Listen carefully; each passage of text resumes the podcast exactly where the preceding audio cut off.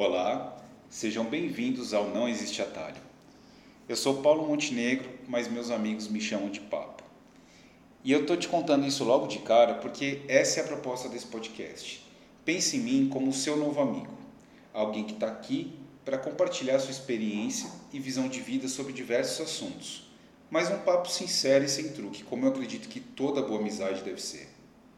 Se você quiser conversar comigo, é só mandar um e-mail para contato www.nãoexisteatalho.gmail.com E eu prometo que assim que possível eu vou te responder, beleza? Então bora para o assunto do dia. Hoje eu quero te contar de onde surgiu a ideia desse projeto. Para começar, vamos estabelecer uma coisa: todo mundo quer melhorar de vida. Não é à toa que a internet está cheia de conteúdo prometendo a fórmula mágica para você alcançar o que está procurando. E apesar dos influenciadores colocarem testemunhos de pessoas que seguiram um método e tiveram sucesso, a verdade é que muita gente não vai chegar lá. Vai gastar dinheiro, se frustrar e talvez até regredir. E eu estou aqui para tentar evitar que isso aconteça com você.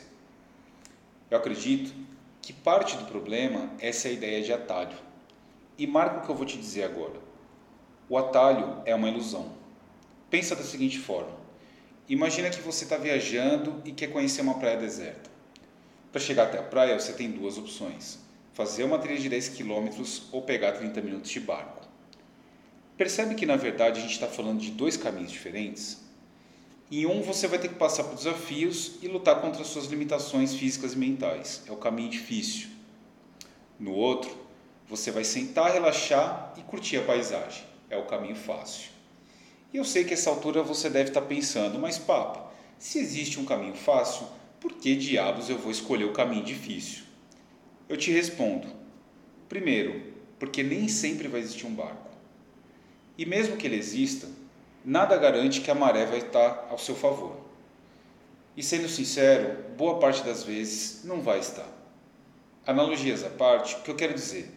A vida nem sempre vai te dar os recursos para alcançar os seus objetivos.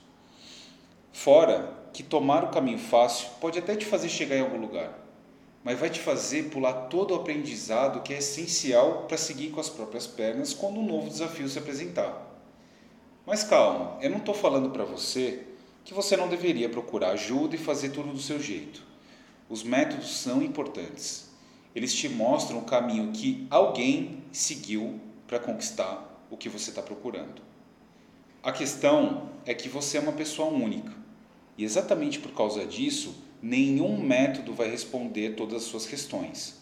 Você tem um estilo de vida próprio, uma história e emoções que vão ser sempre particulares. E eu acredito que não dá para ignorar tudo isso. Muito pelo contrário, eu acho que esse processo de autodescoberta e autoconhecimento é a única forma de conseguir resultados verdadeiros e que não vão se dissolver ao longo do tempo. Agora, indo para a parte mais prática da coisa. Minha sugestão é que você não olhe para o caminho difícil como uma penitência. E o que eu vou te falar agora vai parecer cruel, mas a vida é injusta. Sempre vai ter alguém mais privilegiado do que você e que vai conseguir as coisas mais fácil. Apesar de ser verdade, boa parte desse pensamento vem do seu ego tentando te proteger dentro da zona de conforto. Eu sei porque eu passo por isso o tempo todo dá uma sensação de alívio pensar que eu não consegui fazer alguma coisa porque faltou algo que estava fora do meu controle, seja dinheiro, tempo, vontade ou qualquer outra coisa. É um baita de um clichê, mas tenta olhar para isso como um presente. Voltando lá no exemplo da viagem, se um dia essa situação de fato se apresentar para você, eu te garanto que a praia vai ser muito mais bonita se você for pela trilha. Sabe aquele ditado que diz o que vem fácil vai fácil? O que eu tiro dele é que existe uma relação forte entre obstáculos e recompensas. Nesse caso, a recompensa não é chegar na praia, mas enfrentar o obstáculo. Poucas coisas na vida vão te dar mais orgulho e contribuir para o seu crescimento do que lidar com as adversidades de frente e com o coração. Vai com calma, se respeite e seja verdadeiro com o seu propósito. Lembre-se que só existe um caminho, o seu caminho.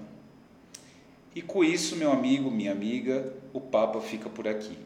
Eu espero que essa visão tenha sido útil para você e desejo boa sorte na sua trilha. Um abraço e até a nossa próxima conversa.